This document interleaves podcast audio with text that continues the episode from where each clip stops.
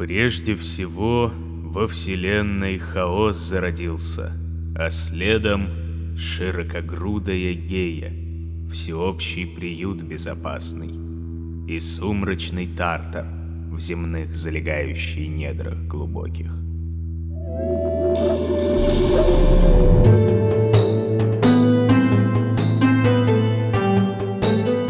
Всем доброго! Приветствую вас во втором сезоне подкаста «Мифы» от студии Терминвокс. Я Дмитрий Лебедев, собиратель легенд и преданий. В этом подкасте мы с вами узнаем, во что верили люди в старые времена и во что некоторые верят до сих пор. Мифы. В первом сезоне мы попытались разобраться с основными мифологическими сюжетами древней Скандинавии.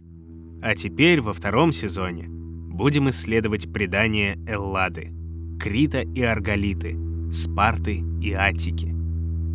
Сказания солнечной земли воинов и политиков, ученых и прорицателей, атлетов, поэтов и актеров, мифы и легенды Древней Греции.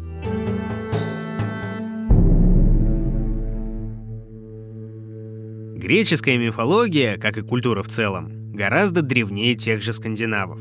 Ее история уходит корнями во второе, а то и третье тысячелетие до нашей эры, в эпоху процветания эгейской цивилизации. А может быть и того раньше. Древние историки пишут, что до греков те земли населяли и другие народы. Например, пелазги со своим собственным представлением о мироустройстве. Потом цивилизация сделала не один виток — от взлета продвинутого государства на Крите через четыре столетия темных веков к постепенному образованию самостоятельных государств и городов-полисов, которые современная наука объединяет общим названием Древняя Греция, или, если точнее, Эллада.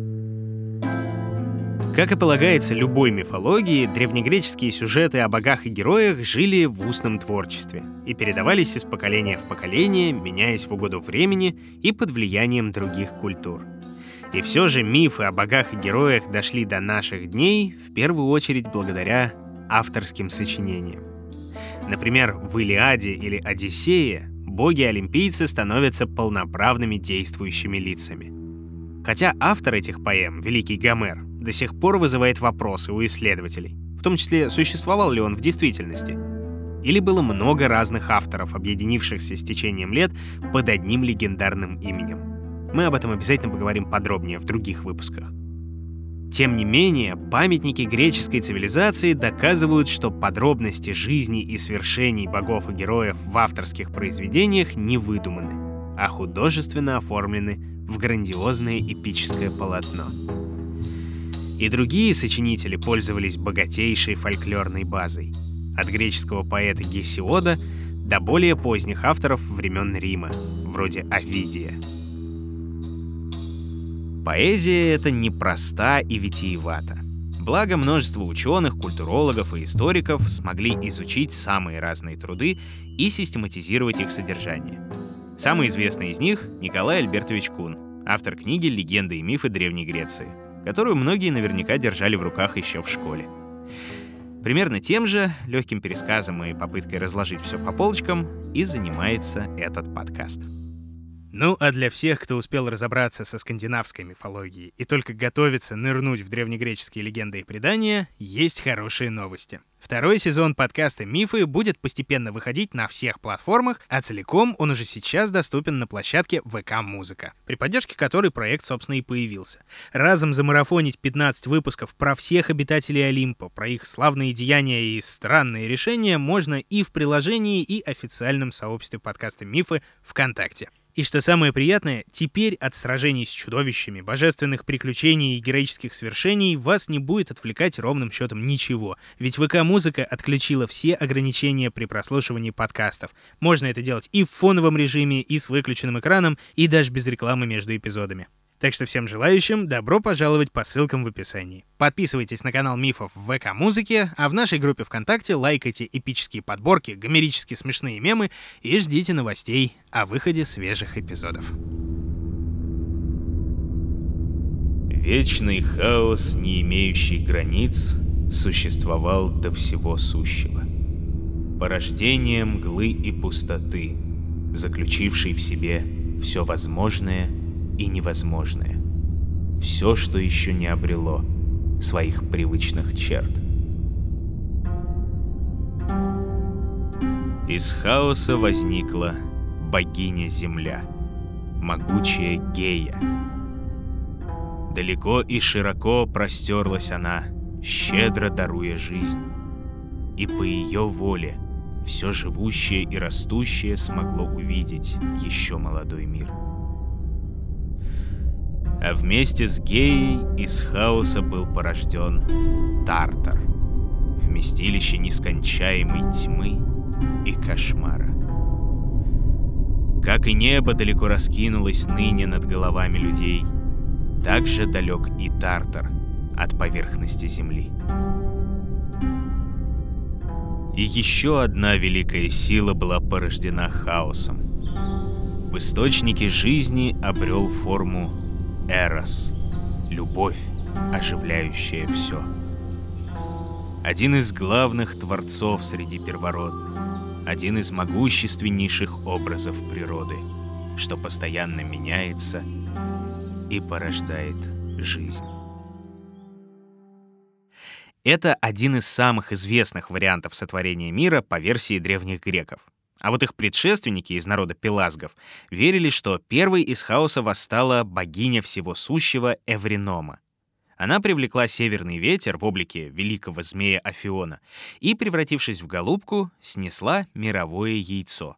Змей его высидел, и уже из расколотой скорлупы появилось все, что есть на свете. Кстати, миф о сотворении мира из яйца вообще ужасно популярная штука и встречается у множества народов.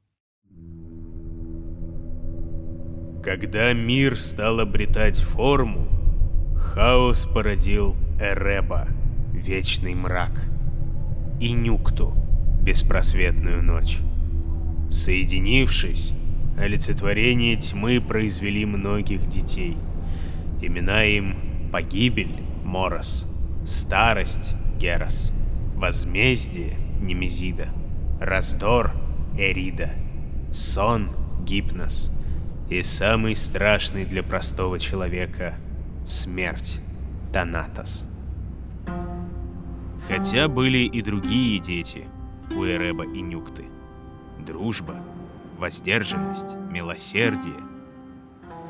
И главными их созданиями стали Гемера — светлый день, полный радости и воли к жизни. И эфир, лучистый воздух, наполняющий все сущее дыханием.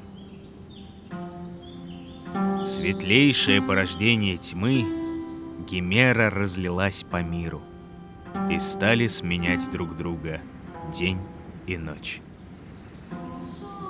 Первым же творением благодатной Геи стал Уран, беспредельное голубое небо.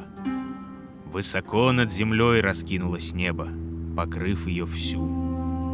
И к нему, будто дар щедрой геи, устремились горы. Вместе с Ураном на свет появился Понт, воплощенное вечно шумящее море, хоть и не способное к сотворению жизни.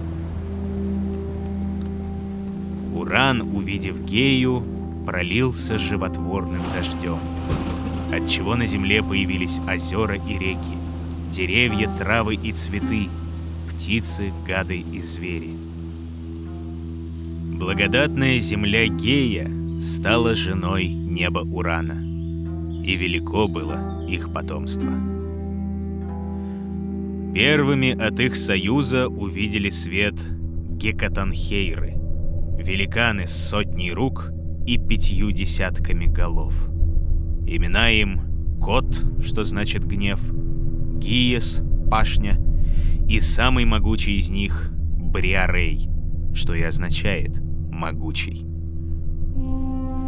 Еще трое сыновей Урана и Геи, огромные и ужасные, Бронт, Стероп и Арк. Суждено им создать самое грозное из орудий для еще нерожденного Отца Богов. Были во всем остальном, на богов они прочих похожи. Но лишь единственный глаз в середине лица находился. Вот потому-то они и звались круглоглазы, циклопы. А для работы была у них сила и мощь и сноровка. Другими же порождениями земли и неба стали титаны. Шесть грозных сыновей и шесть могучих дочерей. Великий Титан-океан облег собой всю землю, словно безбрежная река. От него произошли потоки, реки и морские богини. А титаны Гиперион и Тея подарили миру солнце светлого Гелиоса, луну, бледную Селену, и зарю, разоперстую Эос. Именно Эос обязаны люди рождению звезд и ветров. Последним же, младшим среди детей Геи, был Крон, воплощение времени, неумолимого и всепоглощающего. Но не видел великий Уран красоты в своих творениях. Куда больше пробуждался в нем при виде собственных детей страх. Чудовищны были гикотанхейры, сильны циклопы, и скорым казался ему час, когда титаны восстанут против родителя и свергнут его. Стоило только Урану увидеть очередное свое дитя, как стремился он спрятать его как можно глубже в недра земли, чтобы не видели они света. В чреве Геи томились порождения Урана, и пленение каждого из них причиняло матери страдания.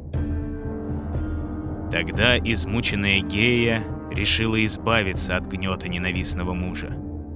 Из недр своих породила она седое железо, из которого сделала огромный серп, а затем воззвала к своим творениям.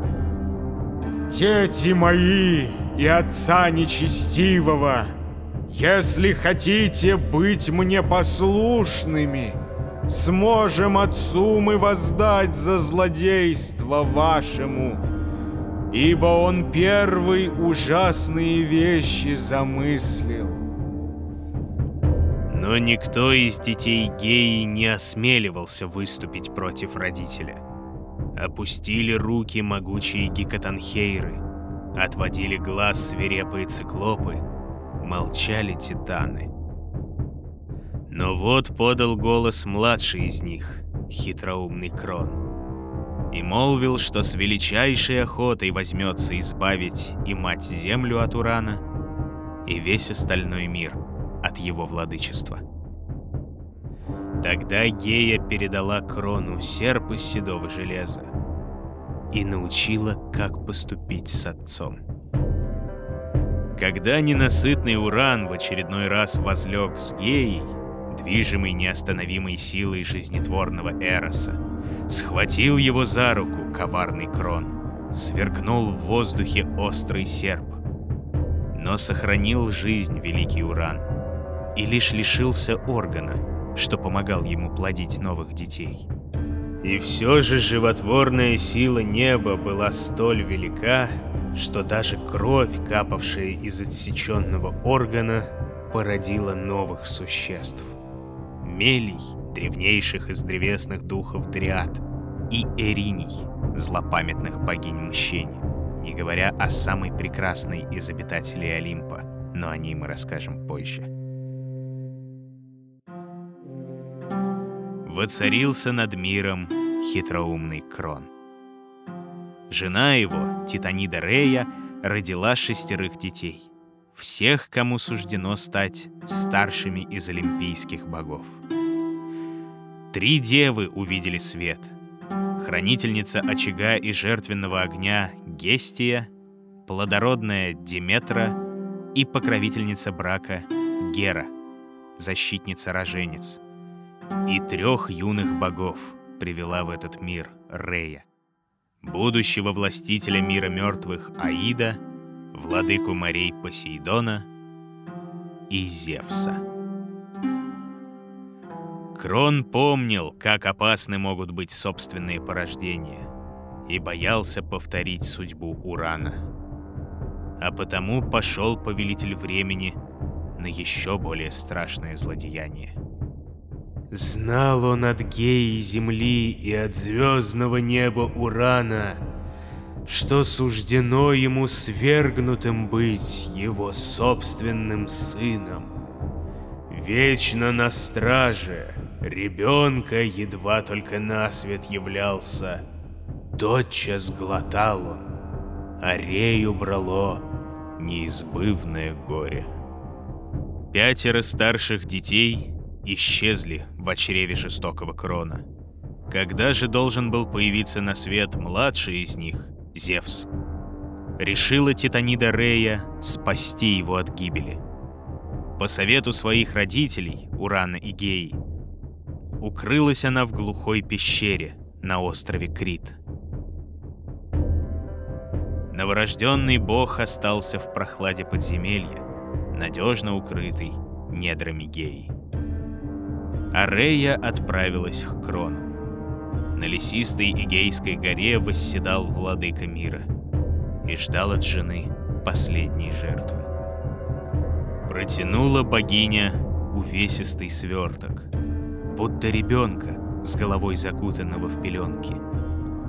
Но скрыт был в ткани длинный камень. Не заметил обмана Крон и проглотил сверток — после чего окончательно уверился в собственной неуязвимости. А новорожденный Зевс сохранил жизнь.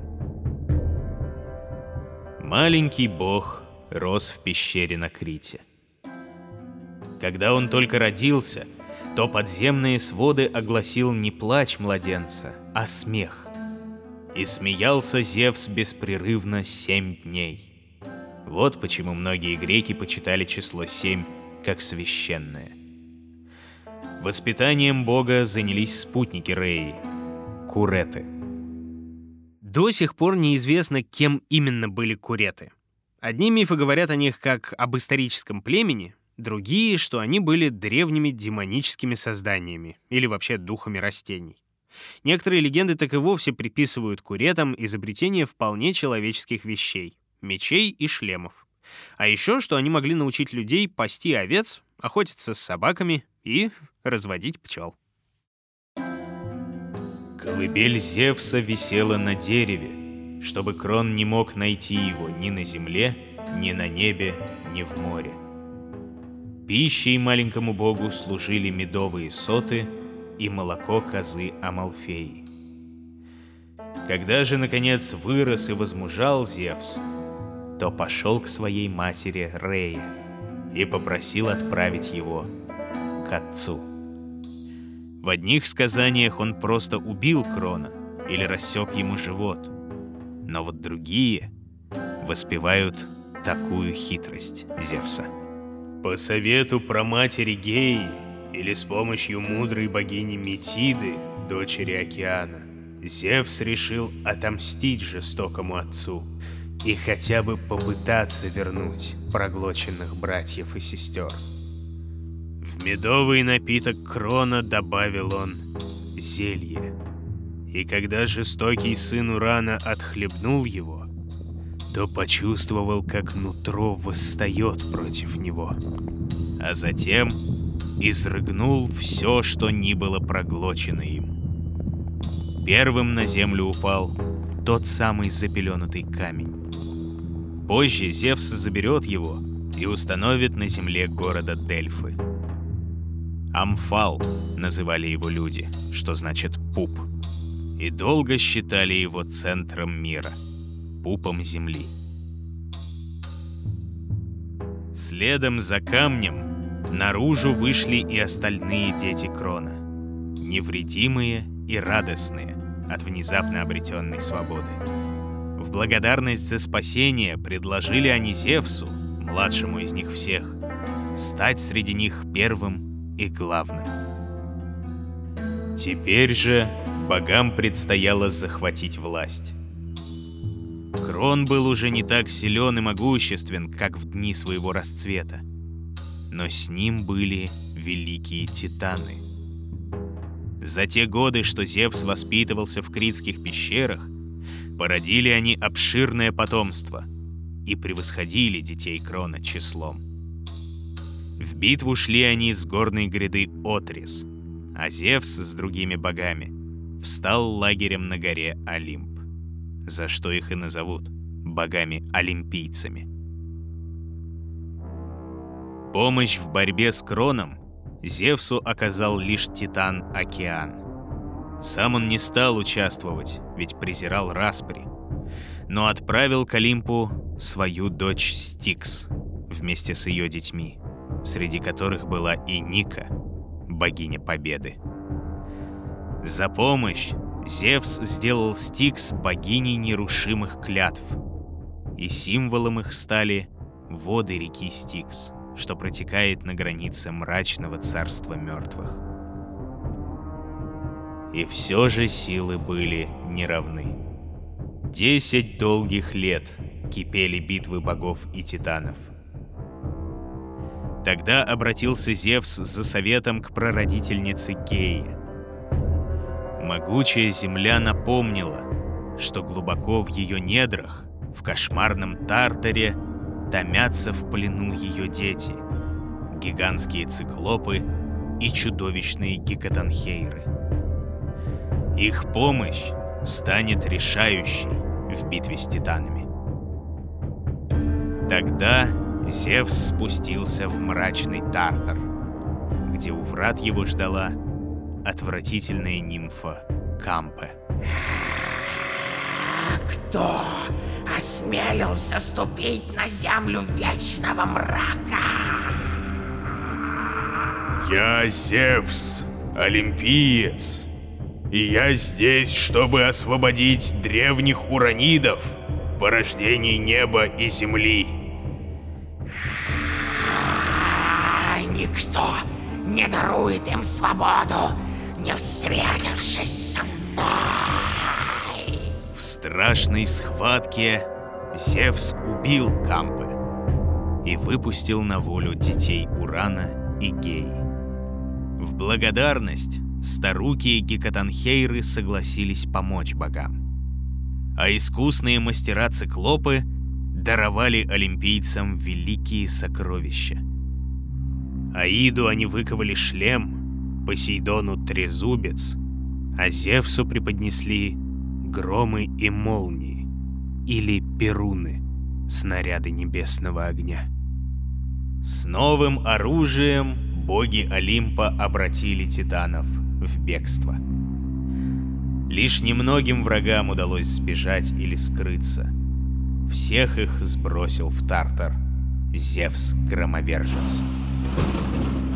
После победы воцарились олимпийцы над всем сущим.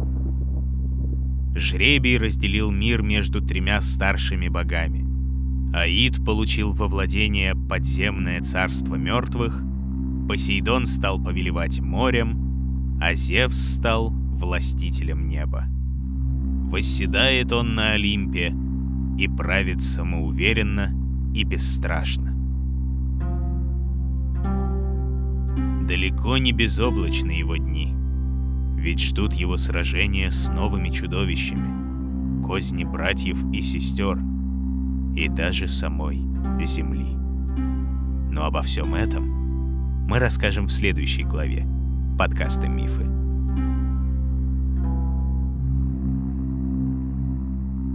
Как я и обещал в первом сезоне, снова мы столкнулись с космогоническим мифом о сотворении мира и порядка. И первичной сущностью, как и у скандинавов, у греков было нечто, сочетающее в себе все и ничто. То есть хаос очень похож на ту же мировую бездну Гинунгагап. Хотя некоторые исследователи считают, что древние греки или народы-предшественники могли наделять предвечный хаос божественными качествами, грубо говоря, делать его самостоятельным персонажем мифа. А самое приятное отличие греческой теогонии, ну то есть происхождения богов, от той же старшей и младшей Эды, что главной творческой силой здесь становится любовь, что движет солнце и светило, как писал великий Данте. Второй сезон подкаста «Мифы» выходит эксклюзивно в ВК-музыке, а теперь доступен и на всех подкаст-площадках. Следить за новостями проекта и первыми услышать свежие главы можно в отдельном приложении и в официальном сообществе подкаста «Мифы» ВКонтакте. Все подробности в описании к подкасту и этому выпуску. Еще в описании собрали страницы подкаст-студии Терминвокс. Заходите и подписывайтесь. Ставьте оценки, рекомендуйте друзьям, оставляйте отзывы и, как говорят греки, «Игия киев то есть здоровья и счастья.